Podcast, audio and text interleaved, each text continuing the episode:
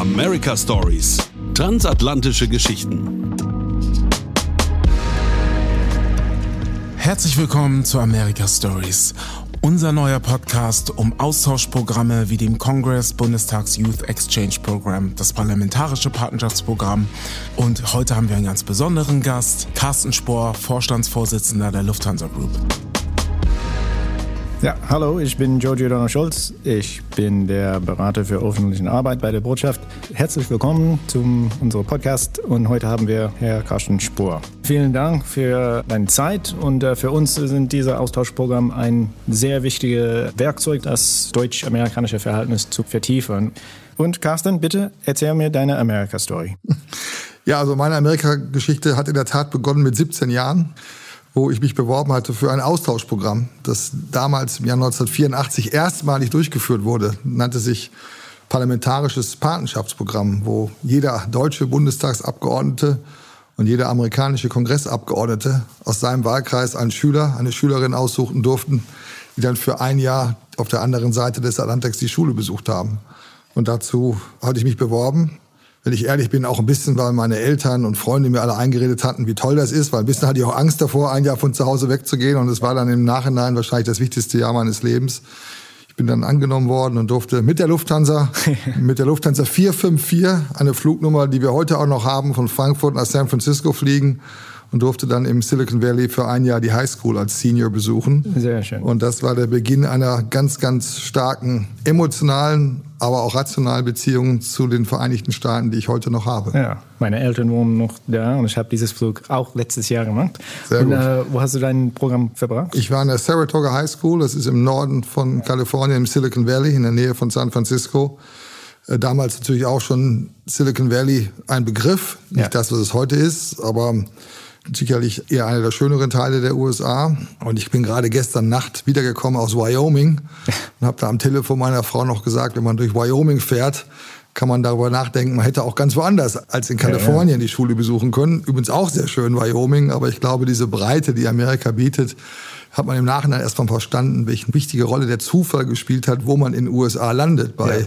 All den vielen Teilen, die das Land hat. Aber zu beiden Teilen des Landes, der Wilde Westen, aber auch Ja. Silicon Valley, habe ich heute immer noch eine sehr positive Beziehung. Und bist du heute noch in Kontakt mit deiner Gastfamilie oder andere Alumni von das Programm? Oder? Absolut. Es ist eine langjährige, ja, über Jahrzehnte dauernde Freundschaft entstanden. Mein kleiner Bruder hat ebenfalls dann die Highschool besucht. Die Kinder der Familie, bei der ich gelebt hatte, waren alle bei uns in Deutschland und haben mit uns Zeit verbracht. Und bis heute, inklusive unserer Eltern, die natürlich 80 sind, meine Eltern wie auch meine Gasteltern, ist eine Beziehung entstanden, die in der Generation, die ja beide mehr oder weniger während des Krieges alle vier geboren wurden, überhaupt nicht selbstverständlich war. Ja. Ich glaube, ich darf sagen, wir, ich bin jetzt 55, hätte auch ohne den Schüleraustausch sicherlich irgendwann mal amerikanische Freunde gefunden in meinem Leben. Aber für meine Eltern und meine Gasteltern, wie gesagt, beide inzwischen über 80, hat sich nur dadurch ein Kontakt ergeben, der in der Generation überhaupt nicht selbstverständlich war. Und deswegen ist es so toll, dass wir alle gemeinsam heute dazu beitragen, wie selbstverständlich so ein Austausch ist. Wie würdest du deine Erfahrungen beschreiben, die du während dieses äh, Jahres gesammelt hast? Ja, aber die Wahrheit ist auch, wenn man glaubte, durch USA, Filme, Kultur, Musik, USA irgendwie zu kennen, natürlich auch Freunde hatte, die vielleicht schon mal im Urlaub da waren, wenn man dann dort so weit weg von zu Hause mit 17 Jahren alleine ist, dann ist es trotzdem ein fremdes Land. Ja. Und bis hin zu Heimweh muss man sich dahin gewöhnen. Auch Sprache. Ich war mittelmäßig guter Schüler im Englischen. Die Fähigkeit, sich auszudrücken, Witze zu verstehen, Witze zu machen, da musste man erstmal wieder ganz, ganz vorne anfangen. Also es gab schon auch ein Gefühl der Fremde am Anfang. Ja. Aber umgekehrt, nach einem Jahr war man unglaublich amerikanisiert. Man, nicht nur sprachlich, man hat sich so verhalten, man ich habe dann amerikanisches dünnes Bier getrunken, illegalerweise, weil damals gab es noch das Minimum Drinking Age mit 21. Äh, habe dort Autofahren gelernt. Also ich glaube, ein Jahr ist schon ein Zeitraum, in dem man unglaublich einer Kultur sich nähern kann. Ja. Und erst als ich zurück nach Hause kam, war mir klar, wie viel man da noch angenommen hat, indem dann die Freunde zu Hause mal nett, mal weniger nett einem Feedback gegeben haben, wie man sich verändert hätte und so weiter. Also ich glaube, diese Idee, dass trotz der Medien, die heute das Gefühl vermitteln, überall auf der Welt schon mal gewesen zu sein, damals nicht ganz so stark, ist so ein Austausch was anderes, als einfach nur ein Land aus der Fremde zu kennen. Ja. Welchen Einfluss hat es dieses Austauschjahr auf dich persönlich und äh, sowie auf deinen beruflichen Pioniergeist? Ja, also auch wenn das jetzt so ein bisschen künstlich klingt, es war so. Das war mein allererster Lufthansa-Langstreckenflug. Ich hatte durchaus auch Heimweh zwischendurch und bin oft in San Francisco gewesen und immer mittags landete die Maschine aus Frankfurt. Und dann war der Kranich da am Himmel und ich wusste, in zwei Stunden fliegt die nach Hause, inklusive, dass man manchmal auch den Wunsch hatte, wieder nach Hause zu wollen. Also da gab es schon eine emotionale Beziehung zu meinem jetzigen Arbeitgeber, die nicht ganz zufällig dann in 30 Jahren Lufthansa gemündet ist. Aber auch heute jetzt jenseits nur von USA, dass man heute in kürzester Zeit überall hinkommt, wofür unser Unternehmen steht. Und wir haben bei uns auch als Mission Connecting People, Cultures and Economies. Das ist ganz stark, woran ich glaube und woran dieses eine Jahr Amerika bestimmt nicht unschuldig ist, weil auch zum Schluss dieser persönliche Austausch zwischen Menschen, den wir durch den Luftverkehr möglich machen, durch nichts zu ersetzen ist. Und das haben wir nun gerade alle, glaube ich, in der Pandemie ja nochmal schmerzlich erfahren müssen. Es ja. war ja irgendwie selbstverständlich, zumindest für viele Menschen, zu denen ich mich auch zählen darf. Und auf einmal ging es nicht mehr zwei Jahre. Und wenn wir jetzt umgekehrt in diesen Wochen wieder sehen, wie wir Rekordpassagierzahlen haben, dann sieht man, wie stark das doch für Menschen ein Bedürfnis ist, sich auch persönlich auszutauschen und nicht nur über Video oder Podcasts. Und so gesehen gibt es schon eine Beziehung zwischen diesem Erlebnis damals mit 17 Jahren und dem, was ich heute jetzt beruflich machen darf, auf jeden Fall. Ja, als Vorstandsvorsitzender Lufthansa hast du ein enges professionelles Verhältnis mit Amerika. Aber gibt es Gemeinsamkeiten und Unterschiede in Führungsstilen, die du beobachtet hast zwischen Amerika und Deutschland? Ja, ich glaube, auf jeden Fall gibt es die. Also man darf sich nicht der Illusion irgendwie beugen, dass nur weil wir so eng zusammenarbeiten, nicht nur wir als Lufthansa, auch andere Firmen oder die Nationen so eng sind, dass sie deswegen voll assimiliert sind. Also ich glaube, der etwas informellere Umgang in den USA wirkt immer im ersten Moment offen, leicht zugänglich. Ich glaube, amerikanische Firmen sind deutlich hierarchischer zum Beispiel eigentlich als deutsche Firmen, ohne das jetzt werten zu wollen, an so einem Beispiel. Arbeitszeiten. Unsere Kollegen fangen auf jeden Fall morgens früher an als wir, aber ich glaube, sie hören nachmittags auch eher auf als wir. Mit, mit dem Zeitunterschied kann man das alles adjustieren, aber da gibt es, glaube ich, schon sowas wie Kultur. Was mir jetzt auffällt in den letzten Monaten ist, dass der Rückkehrzwang oder auch der Rückkehrwunsch ins Büro versus Homeoffice in den USA deutlich weniger ausgeprägt zu sein scheint mhm. als hier.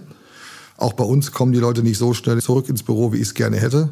Aber in den USA hat das Homeoffice, glaube ich, noch anders die Arbeitskultur verändert als hier. Bis hin dazu, dass ja viele Menschen teilweise umgezogen sind, weil sie nicht mehr in der Nähe ihres Büros sein müssen, was wir sogar bei unseren Passagierzahlen merken. Ja? Also ja. wir merken, dass Texas ganz stark im Kommen ist, Austin und dafür, dass Silicon Valley teilweise nicht mehr die gleichen Auslastungen zeigt. Ja. Menschen sind von New York nach Florida umgezogen. Also es ist interessant, dass da, glaube ich, diese Pandemie nochmal einen anderen Einfluss hatte auf Arbeitskultur, wie gearbeitet wird als bei uns. Wir haben teilweise in den USA erleben wir etwas weniger Loyalität zum Unternehmen. Hm. Also bei uns, bei Lufthansa, tun die Menschen sich sehr schwer, sich vom Unternehmen zu trennen. In den USA geht auch mal der eine vom einen Wettbewerber zum anderen. Also ich glaube, es gibt trotz nochmal aller Gemeinsamkeiten und Enge der Zusammenarbeit, stellt man schon noch Unterschiede fest. Ja. Und welche Bedeutung hat es für dich, äh, Teil dieser transatlantischen Alumni-Community zu sein? Ja, ich glaube, leider ist uns ja gerade jetzt in den letzten Monaten wieder sehr bewusst geworden, dass die Welt zwar global ist, globaler geworden ist und gerade in meiner Berufstätigkeit Globalisierung jedes Jahr mehr wurde. Aber das noch lange nicht heißt, dass überall die gleichen Werte herrschen und das im besonderen Maße aus meiner Sicht auch wieder dazu geführt hat, dass die transatlantische Community enger zusammengewachsen ist. Das fängt an mit der NATO oder Beziehungen auf oberster politischer Ebene aber geht auch in die persönlichen Reisenverhalten hinein. Ja, wir haben auf unseren Verkehren nach USA inzwischen wieder fast so viele Gäste wie vor der Pandemie. Auf unseren Verkehren nach China sind die Flugzeuge entweder gar nicht in der Luft, weil sie nicht fliegen dürfen, oder teilweise nicht einmal voll, weil man als Privatreisender dort gar nicht buchen kann. Also es gibt wieder eine andere Enge auf dem Transatlantik in der Beziehung, abstrakt im Wertesystem, aber auch physisch im Austausch. Und deswegen glaube ich schon, dass diese Frage ist das transatlantische Verhältnis nur eins von vielen Verhältnissen für mich, der im Kalten Krieg aufgewachsen ist, ganz klar mit Nein zu beantworten ist. Ich glaube, sagen zu dürfen, es gäbe unser Land nicht, Deutschland, als freies Land ohne die USA oder etwas weniger staatsmännisch, zumindest fürs Unternehmen, was ich führen darf, darf ich sagen, es gäbe die Lufthansa ohne die USA nicht. Hm. Wir sind damals für zehn Jahre gegroundet gewesen nach dem Zweiten Weltkrieg und wurden dann 1955 mit amerikanischem Geld, amerikanischen Piloten und amerikanischer Unterstützung wieder zum Leben erweckt. Wenn heute jemand an die Lufthansa denkt, dann denkt man hoffentlich nicht an jemanden, der zum Leben erweckt werden musste, aber so war es. Ja, und ohne, und amerikanische Flugzeuge habe ich noch vergessen, die haben wir auch gehabt. Ja. So, und heute sind wir immer noch auch ein Käufer von amerikanischen Flugzeugen, aber genauso selbstverständlich wie natürlich amerikanische Airlines europäische Flugzeuge kaufen. Also wir sind erwachsen geworden, nicht nur als Lufthansa, auch als europäische Luftfahrtindustrie. Aber ganz klar ist, wie gesagt, dass das Unternehmen das ohne amerikanische Hilfe niemals geschafft hätte. Und nochmal, das glaube ich gilt übergreifend sogar fürs ganze Land. Und das habe ich nicht nur, weil ich jetzt hier bei Ihnen heute eingeladen bin, zum Ausdruck gebracht, sondern wenn ich in den USA eine Rede halte, dann gibt es, glaube ich, keine Rede von mir, die das nicht irgendwie adressiert. Ja. Und das muss man immer wissen. Ja. Bei allem Selbstbewusstsein, das wir inzwischen als Deutschland natürlich haben, ist, glaube ich, die Historie an der Stelle nicht unwichtig. Ja, ganz interessante Geschichte. Das bringt uns dann zu unserer Abschlussfrage. Fast 40 Jahre nach deinem Austauschjahr, was bedeutet dir die deutsch-amerikanische Freundschaft?